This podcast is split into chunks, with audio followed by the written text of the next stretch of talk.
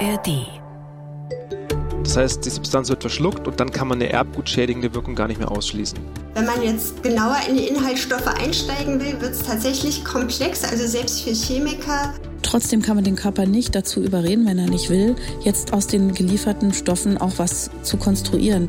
Im schlimmsten Fall sind es bis zu fünf Lippenstifte im Jahr, die man dann runterschluckt. Besser Leben. Der Bayern 1 Nachhaltigkeitspodcast. Umweltfragen aus dem Alltag und einfache Lösungen. Mit Melita Walam und Alexander Dalmus. So, ich merke schon, wir sind gut eingegroovt in dieser siebten Staffel von Besser Leben. Wir sind schon mit der zweiten Folge geschmeidig am Start. Ja, ihr seid auch wieder dabei. Läuft, oder? Na, wenn ich dabei bin schon. Melita Walam hier, grüß euch. Ich bin nicht Melita Walam, ich bin Alexander Dalmus. Zusammen sind wir Besser Leben. Servus. Euer Umwelt-Lieblingspodcast. Hoffentlich. Also, was nicht ist, kann ja auch noch werden. Was euch da draußen in unserer kleinen Umwelt-Community diese Woche am meisten bewegt hat, das können wir ganz gut aus unserem digitalen Postfach von besserleben.bayern1.de rauslesen. Und das ist Das schrittweise Verkaufsverbot von Mikroplastik. Ja, durch neue Regeln der EU-Kommission. Also vor allem hat mich überrascht, wie schnell ja da manche Sachen verboten werden. Zum Beispiel Mikroperlen und so loses Ja, Glitterplastikzeug. Zeug da irgendwie. Ja, entschuldige mal, so ab und zu mal so ein bisschen Glitzerlidschatten und so. Ja, aber- das hat mir, also das ging jetzt schnell. Das darf schon in 20 Tagen nimmer verkauft werden. In anderen Fällen dauert es noch ein bisschen länger, zum Beispiel was Mikroplastik in Kunstrasenplätzen angeht. Und das hat wohl auch die Hildegard aus Montabaur in Rheinland-Pfalz überrascht. Sie will wissen, kurz und knapp, Wie ist die Belastung bei Kunstrasensportanlagen, fragt die Hildegard. Ich habe das mal mitbekommen, dass da ganz viel Mikroplastik drin steckt. Ist ja auch der Grund, warum ich nicht mehr laufen gehe auf dem Sportplatz. Nein, erklär wirklich, ist es wirklich so krass? Ja, also gerade bei älteren Plätzen muss man sagen, vor ein paar Jahren hat das Fraunhofer Institut ausgerechnet, dass durchschnittlich 500 Kilo Mikroplastik in einem Kunstrasen stecken. Krass. Ja, Warum also so so als Füllmittel und dann kommen natürlich auch noch die abgebrochenen Fasern dazu vom Kunstrasen. Also bei mehr als 5000 Kunstrasenplätzen in ganz Deutschland. Sind wir gleich bei zweieinhalbtausend Tonnen Mikroplastik. Mhm. Und das ist echt amtlich. Ja, deshalb sind Reifenabrieb und Kunstrasensportplätze auch so mit die Hauptverursacher von Mikroplastik in Deutschland. Wie gesagt, bei Kunstrasen geht's mittlerweile auch ohne und in spätestens acht Jahren, haben wir gerade gehört, dürfen keine neuen mehr mit dem Zeug verlegt werden. Ist auch gut so. Und man muss auch die EU mal loben an der Stelle, wenn sie was Sinnvolles beschließt. Kommen wir zum heutigen Thema. Kosmetik. Ist ja auch oft Mikroplastik drin, ne? haben wir in der Folge auch schon mal besprochen. Findet ihr in der ARD Audiothek. Aber wir wollen heute über ganz andere Inhaltsstoffe in Kosmetika sprechen, einfach weil ihr speziell genau da immer wieder nachfragt. Und wir haben uns gedacht, dann machen wir mal eine ganze Folge darüber. Gefährliche Inhaltsstoffe in Kosmetika. Also über was reden wir da konkret? Wir haben mal alle eure Fragen und Anregungen zu dem Thema zusammengefasst und arbeiten das jetzt mal ab. Ja, ich muss dich an der Stelle loben. Obwohl Kosmetika bist du voll mit dabei. Ja. Du bist keiner dieser Pflege Lippenstiftesser, aber halt. trotzdem. Ja, du pflegst dich. Von A wie Aluminium, darum wird's heute gehen. In äh, Deos zum Beispiel steckt es ja zum Teil drin. Mhm. Bis Z wie Zinkoxid. Wir reden aber auch über Siegel und auch Grenzwerte. Und warum es auch immer neue Stoffe gibt, die plötzlich als brandgefährlich gelten und verboten werden. Und außerdem, weil wir auch immer ganz viele Fragen rund um Kollagen gestellt bekommen, gell? Mhm. Klopf auf die Haut. Alles noch sehr straff. Auch darüber sprechen wir hier noch in Besser Leben. Ja, Deutschlands wahrscheinlich bekannteste Hautärztin, Dr. Jael Adler, Dermatologin aus Berlin, war? Berlin, Berlin und Bestsellerautorin ist sie, unter anderem mit ihrem Buch Genial Vital. Also, da haben wir einiges vor uns. Ein echtes Brett, würde ich mal sagen. Gut, legen wir los. Die Faktenlage. Wir haben ja auch schon mal über Parabene gesprochen, Silikone und so. Alles so Zeug, wo ich ja auch nicht immer weiß, hm, was macht es eigentlich mit mir? Ist es schädlich? Und wenn ja, wann? Also meistens merkst du es dann, wenn es eh schon zu spät ist. Also zum Beispiel bei allergischen Reaktionen oder so Hautirritationen halt. Ne? Ja, das sind halt so Inhaltsstoffe, auf die manche reagieren. Die haben dann so Hautrötungen oder Juckreiz, Schwellungen und solche Sachen. dann kratzt er sich gleich mal. Naja, und die Auswahl ist ja auch ziemlich groß. Es gibt ja eigentlich für alles eine Creme oder ein Spray oder ein Stift. Ja, und in allen Produkten ist eben immer auch eine große Anzahl an Inhaltsstoffen enthalten. Und das erhöht natürlich das Risiko, dass du auf einen davon zumindest mal irgendwie reagierst. Also manchmal werden Stoffe ja dann auch verboten. Und Mhm. da frage ich mich immer, Warum jetzt? Hm. Also jahrelang war das Zeug, wo ich noch nicht mal den Namen aussprechen kann, kein Problem. Und zack ist es auf irgendeiner Verbotsliste drauf. Wie kommt es? Das haben wir auch Kerstin Effers gefragt. Die ist bei der Verbraucherzentrale Nordrhein-Westfalen. Die kennt sich aus, weil sie ist nämlich Chemikerin im Bereich Umwelt- und Gesundheitsschutz. Es werden eben, ich glaube, über 30.000 verschiedene Inhaltsstoffe in Kosmetik eingesetzt. Die sind nicht alle abschließend toxikologisch bewertet. Und es gibt immer mal wieder neue Forschungsergebnisse, die dann zeigen, da könnte doch ein Problem sein. Und das zeigt sich ja auch so, dass Inhaltsstoffe, die früher erlaubt waren, nehmen wir diese Konservierungsstoffe, diese Isothiazolinone oder der Duftstoff Lilial, dann nach und nach doch verboten wurden oder zumindest in bestimmten Anwendungen verboten wurde, weil sich herausgestellt hat, dass es eben doch nicht sicher ist. Okay, das heißt aber auch, ich muss eben damit leben, dass ab und zu irgendein Stoff auffällig wird, der dann ausgerechnet in meinem Produkt, Hm. in meiner Lieblingsmascara, in meinem Deo, meiner Körperlotion, die ich seit Jahren benutze, ja, dass das dann drin ist. Ja, in gewisser Weise schon. Also oft ist es ja auch die Menge oder sagen wir mal die Kombi. Weil gerade wir Frauen, Äh, Täusch dich nicht, Männerpflege ist auf dem Vormarsch, also es ist ein wachsender Markt. Gott sei Dank, ich sag Auch wir sind eitel und wollen gefallen. Männer sind eben, was Pflege angeht, ich sag mal aber eher bodenständig. bodenständig. Ja. So heißt das jetzt, ja? Bodenständig. Was soll ja, das denn wieder Also wenn ich es noch richtig im Kopf habe, die Top 3 der beliebtesten Pflege- und Kosmetikmarken sind. Lass mich raten, die blaue Dose Nivea? Ja, richtig. Also weit vorn ist wirklich Nivea Man mit weitem Abstand. Dann kommt Balea, das ist so die Eigenmarke von DM und dann kommt L'Oreal. Also das sind so die Top 3 der Pflege- und Kosmetikprodukte von uns Männern. Okay, gut. Männer sind bodenständig, nehmen wir das so hin. Ich meine, wir Frauen nehmen ja über den Tag verteilt x Kosmetikprodukte her, ja. Und wenn ich das dann mit den Inhaltsstoffen multipliziere, dann komme ich ehrlich gesagt auf richtig viel Zeug, was ich da so an mich und ja, irgendwie an meinen Körper so ranlasse. Ja, und manchmal sind es auch Einzelstoffe, die eben im Ruf stehen, ja, schädlich zu sein. Ne? Nehmen wir mal Aluminium. Damit fangen wir an, weil das jetzt sehr oft nachgefragt wird. Viele Hersteller, gerade von Deos, werben ja damit, dass sie jetzt absolut aluminiumfrei sind. Ja, weil eben bei den meisten irgendwie angekommen ist, Aluminium hm, ist irgendwie umstritten. Vielleicht heißt vielleicht ist ja Aluminium auch krebserregend. Ich bin ehrlich gesagt auch davon ausgegangen. Alu ist back, kriegst du Krebs. Ist aber nicht so, oder? Naja, wie so oft, es kommt eben auf die Dosis an. Also ja, Aluminium gelangt täglich in unseren Körper, aber nicht nur durch Kosmetika. Es gibt auch einen Grenzwert und zwar von einem Milligramm Aluminium pro Kilogramm Körpergewicht pro Woche. Das ist gerade noch so erlaubt. Dann sind es bei mir ja gerade mal so 50 Milligramm pro Woche. Brauchst nicht lachen. Kleiner Scherz. Nein, nein, nein, soll ich, jetzt, soll ich jetzt blank ziehen? Soll ich das Nein, nachbiegen nein, oder was? nein, nein, nein, nein, nein. äh, aber das ist eben das Problem. Was stellst du jetzt damit an? Also und zur Wahrheit gehört eben auch die aktuelle Forschung. Tatsächlich liefert keine Beweise für die krebserregende Wirkung von Aluminium. Also wurde da viel Wind um äh, nichts gemacht. Naja, das kann man jetzt auch nicht sagen. Also eine hohe, zu hohe Aluminiumbelastung kann beispielsweise Nierenschäden verursachen, aber Aluminium gilt nicht als krebserregend. Also auch wenn es einige Studien gibt, die in der Vergangenheit zumindest mal versucht haben, da so einen Zusammenhang mit Brustkrebs herzustellen. Und das hat äh, Pia Wülfing, die ist Gynäkologin und gerade im Bereich der Brustkrebsforschung mit ihrem Netzwerk Pink sehr aktiv, kürzlich auch bei den Kolleginnen vom BR Faktenfuchs so nochmal bestätigt. Die Gesamtzusammenfassung des wissenschaftlichen Standes ist, dass der Zusammenhang nicht belegt ist, also dass man keinen echten Zusammenhang beweisen kann. Und das heißt jetzt was genau für Aluminium in Deos und so weiter? Naja, andere Faktoren wie Alkohol, sage ich mal, oder, oder, oder Tabakkonsum, die sind eben relevanter für Brustkrebsrisiken als jetzt Aluminium. Also ich muss ehrlich zugeben, dass mich diese ganzen Bezeichnungen und Kennzeichnungen von Inhaltsstoffen in Kosmetikprodukten sowieso völlig überfordern. Ja, damit bist du sicher nicht allein. Dann lass uns mal auf die Siegel gucken, die es da so gibt. So ein bisschen Orientierung ist ja schon schön. Der Teufel steckt im Detail. Also, wenn ich mal so die Werbung durchackere und mir Produktbeschreibungen anschaue, ich glaube, es wird nirgendwo so viel gelogen wie im Marketing der Kosmetikkonzerne, oder?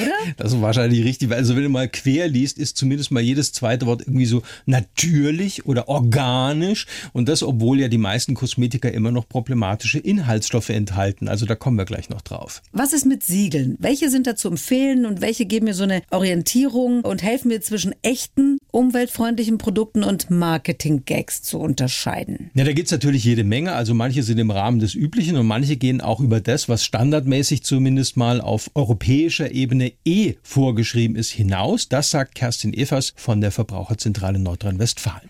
Da empfehle ich Verbraucherinnen, auf zertifizierte Naturkosmetik zu achten. Und da gibt es bestimmte Siegel, zum Beispiel das Natru-Siegel oder auch dieses äh, Kosmos-Siegel, zu dem auch das BDIH und EcoCert-Siegel zählen. Was ist dieses Kosmos-Standardsiegel ganz konkret? Also das ist ein Siegel, das von europäischen Naturkosmetik-Siegeln, wie zum Beispiel BDIH, hast du vielleicht schon mal gehört, mhm. EcoCert und so weiter, gemeinsam entwickelt worden ist. Mhm. Und das steht dann auf Naturkosmetikprodukten drauf. Also Cosmos Natural für Naturkosmetik oder Cosmos Organic für Bio-Naturkosmetik. Das habe ich schon mal gesehen. Ja, also mindestens 95 Prozent der pflanzlichen oder auch tierischen Rohstoffe in diesen Produkten, die müssen dann aus biologischer Landwirtschaft stammen. Der Kosmos-Standard, der verbietet zum Beispiel auch mehr Chemikalien als die EU-Kosmetikverordnung vorschreibt, darunter Paraffine, Silikone hatten wir es auch schon von oder auch synthetische Duftstoffe, die dürfen dann nicht enthalten sein. Was ist mit diesem Natru-Siegel? Also das schreibt man N-A-T-R-U-E. Mhm. Das ist doch auch relativ streng, habe ich ja, gehört. Ja, das ist von Naturkosmetikherstellern entwickelt worden.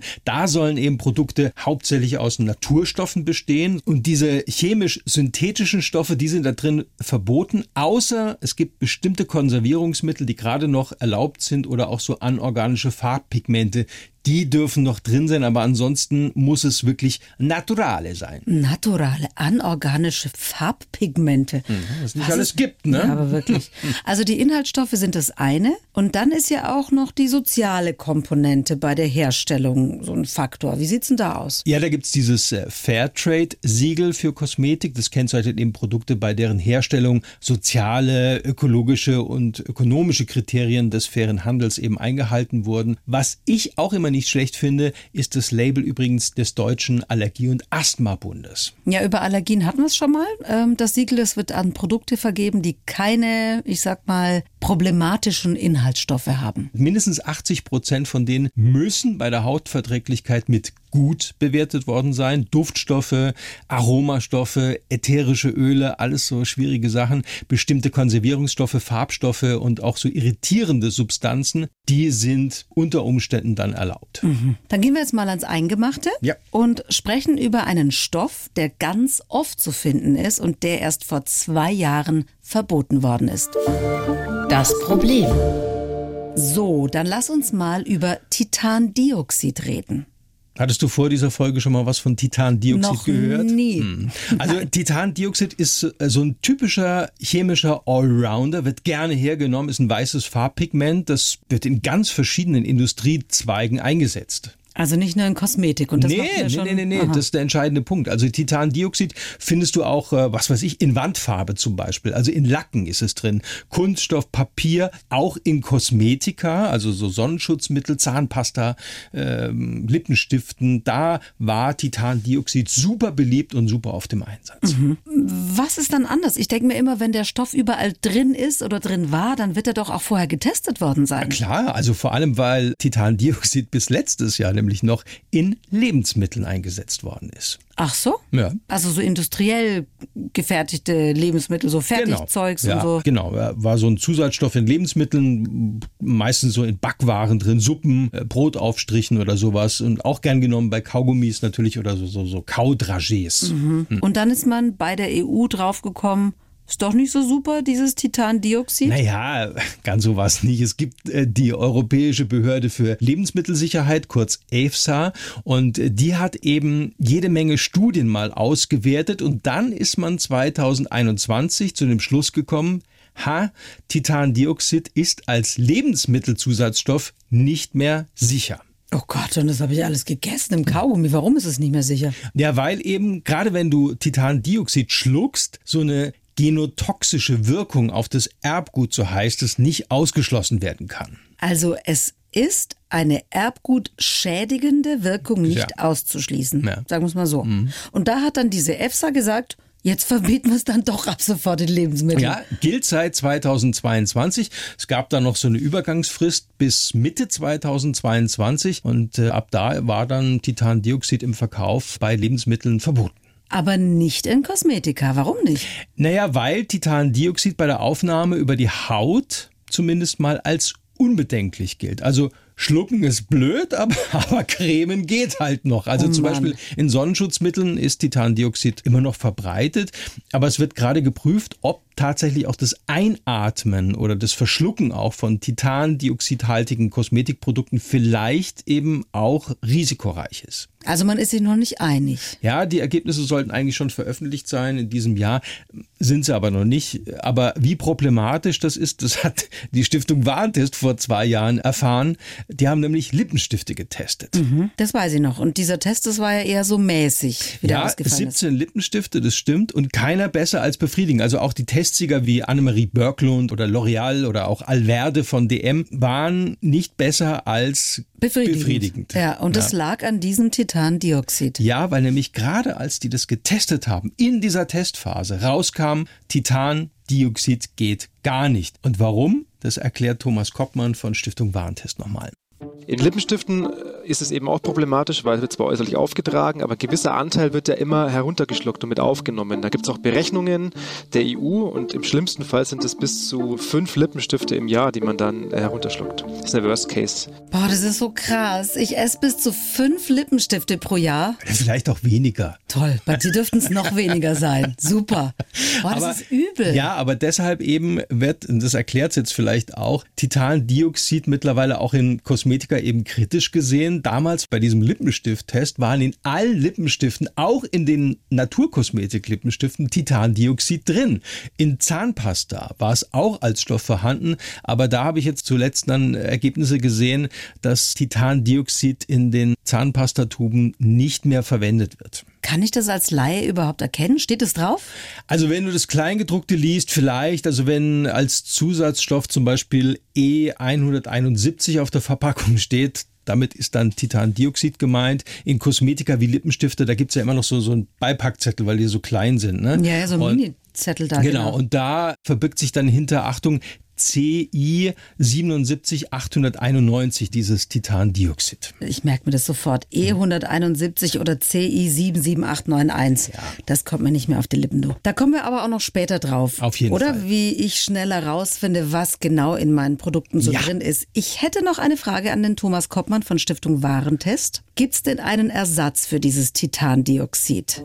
Das ist eine, eine, sehr gute Frage, denn das Titandioxid war bisher ja oder galt als unproblematisch. Deswegen ist es auch zum Beispiel in Naturkosmetik enthalten und in allen anderen war es auch zu finden. Gute Alternativen gibt es meiner Kenntnis nach noch nicht. Die Industrie ist dran und versucht es zu ersetzen. Aber da ist der Gesundheitsschutz natürlich wichtiger als eine gewisse Farbe, eine bestimmte Farbe, die man mit dem Weißpigment erzielen kann. Das würde ich auch sagen. Hm, naja, die Industrie nimmt halt gern Stoffe her, die leicht hergehen und irgendwie äh, erstens natürlich billig sind und, mhm. und für, irgendwie für alles auch zu gebrauchen sind.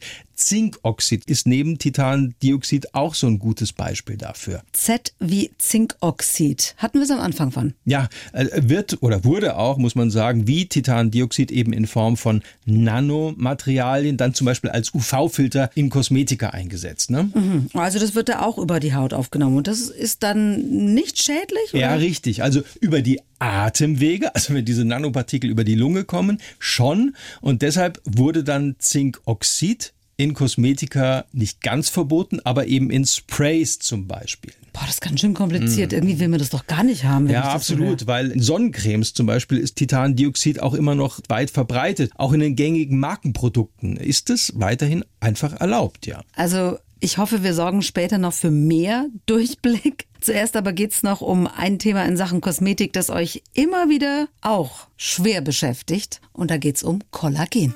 Gut zu wissen.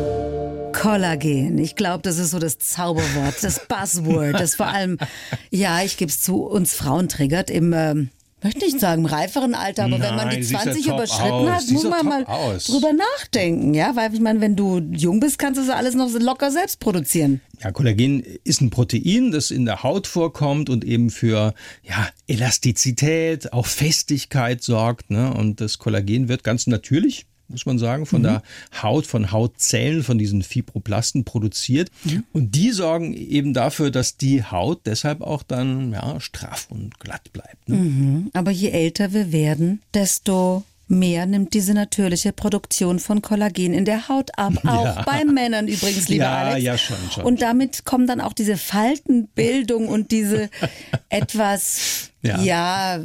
nicht mehr so knackige Haut. Ja, also äh, weil Kollagen so eine Art, das muss man sich so vorstellen, so eine Art Gerüst bildet und über dieses Gerüst spannt sich dann die Haut und mit zunehmendem Alter kennt man halt auch vielleicht von Brücken oder so, entspannt oh. sich das dann eben wieder und das Bindegewebe wird einfach schlaffer. Es mhm. ist ja so. Ja. Wir werden älter, aber wir werden trotzdem schöner. Ja, innerlich. Aber es kommen dann ganz viele Fragen auch von mhm. euch, nämlich wie lässt sich dieses Kollagengerüst stützen? Was braucht es, um der natürlichen Produktion von Kollagen so ein bisschen unter die Arme zu greifen? Und das haben wir die Dermatologin Dr. Jael Adler gefragt, vielleicht die bekannteste Hautärztin Deutschlands. Damit das gut gelingt, braucht es Kofaktoren, wie zum Beispiel Vitamin C, aber auch damit der Zellstoffwechsel gut läuft, Zink, Selen, Coenzym Q10, Eisen, Vitamin B1, Biotin, Vitamin E, es braucht auch Silizium und Bioflavonoide, zum Beispiel auch Chlorophyll. Und erst wenn das alles ausreichend im Körper da ist, kann Kollagen aufgebaut werden. Und wenn etwas fehlt, dann wird das Kollagen unter Umständen schwächer. Und hier muss man nachhelfen. Was bei Kollagen noch dazu kommt, äh, Kollagen hat auch die Fähigkeit, Wassermoleküle zu binden und das hilft zum Beispiel also der Haut auch Feuchtigkeit zu speichern. Deshalb ist Kollagen auch gut und dadurch wirkt dann auch eine Haut gleich so, ja, strahlender oder Jugendlicher, würden wir jetzt sagen. Ja. Ne? Also wenn man nachhilft mit natürlichem Kollagen, das ist ja häufig in Cremes, in diesen Kollagenserien oder auch in so kosmetischen Anwendungen drin oder in Injektionen und mhm. so ein mhm. Zeug, da wird es dann tierisch. Ja, bei oder? natürlichem Kollagen schon. Also das stammt aus tierischen Quellen, zum Beispiel meistens Rinderhaut oder sowas. Mal kurz überlegen, ob ich das alles wirklich wissen will. Ja, natürliches Kollagen hat eben eine hohe Bioverträglichkeit, deshalb wird es auch oft eingesetzt, weil es eben dem in der Haut natürlich vorkommenden Kollagen ähnelt. Ne? Mhm. Und was machen die Veganer? Also es gibt auch Kollagen, das aus synthetischen Proteinen hergestellt wird, zum Beispiel äh, Polyl-Milchsäure ist vielleicht so das bekannteste. Aber, und das muss man auch sagen, es geht auch natürlich. Also man kann eben ganz natürlich auch versuchen, ohne sich jetzt gleich äh, was spritzen zu müssen, die Kollagenproduktion im eigenen Körper ankurbeln. Sagt auch Hautärztin und Bestsellerautorin Jael Adler. Es gibt vegane Lieferanten für diese Aminosäuren, die wir brauchen. Es muss also kein tierisches Produkt sein. Glycin etwa findet man in Linsen, Soja, Erdnüssen, Haferflocken, Quinoa, Walnüssen, Mandeln, Amaranth, Kürbiskernen oder Sonnenblumenkernen oder man stellt es selber her im Körper. Und Prolin ist ebenfalls äh, enthalten in Reis, in Linsen, also Hülsenfrüchten. Dazu gehört auch Soja, Hirse, Haferflocken. Und Lysin findet man in veganen Lebensmitteln ebenfalls in Hülsenfrüchten wie Soja und Linsen. Es muss also nicht immer ein tierisches Produkt sein, aber es kann sein, dass man das über die vegane Ernährung nicht in ausreichenden Mengen hat. Und dann sollte man das nachmessen oder mit extra Eiweißpulvern nachhelfen, in der Tat. Übrigens, man kann es auch im Blut nachmessen, ob es jetzt ausreichend Aminosäuren gibt im Körper oder ob Vitamin C vorhanden ist. Und ja, vielleicht muss man ein bisschen nachhelfen bei der Ernährung mit Nahrungsergänzungsmitteln. Und vor allem Eiweiß ist wichtig, Ja. sagt ja El Adler, um die Produktion von Kollagen zu unterstützen. Man sollte ungefähr 20 bis 30 Gramm Eiweiß pro Mahlzeit, also schön verteilt über den Tag zu sich nehmen. Wenn man 60 Kilo wiegt, sollte man mindestens 60 Gramm Eiweiß zu sich nehmen. Und das kann man auch tracken mit Apps, wo man seine Lebensmittel abwiegt und eingibt. Und dann wird einem ausgerechnet, was man über den Tag so zu sich genommen hat. Und wenn man krank ist oder wenn man viel Sport macht oder auch altert, dann kann es sein, dass man noch viel mehr Eiweiß braucht. Also zum Beispiel 2 Gramm pro Kilogramm Körpergewicht und nicht nur 1 Gramm. Es gibt auch diese Empfehlung mit 0,8 Gramm pro Kilogramm Körpergewicht. Die finde ich als viel zu niedrig angesetzt und auch alle Sport- und Ernährungsmediziner sehen das so. Das ist quasi eher der, die Untergrenze.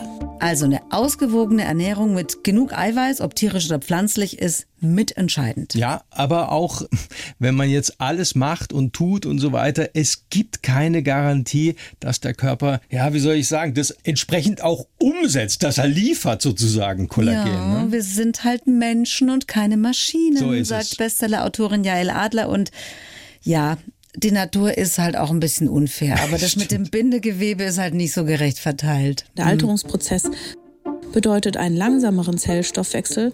Auch Sonne oder Rauchen, sich nicht bewegen, kann den Kollagenabbau eben fördern. Das heißt, Sport ist wichtig, fitte Zellen sind wichtig, natürlich auch Hormone, wie zum Beispiel Östrogen, das natürlich gerade in der Menopause reduziert ist und deswegen auch das Bindegewebe schlaffer wird. Und die bunten Pflanzenfarbstoffe, insbesondere Chlorophyll.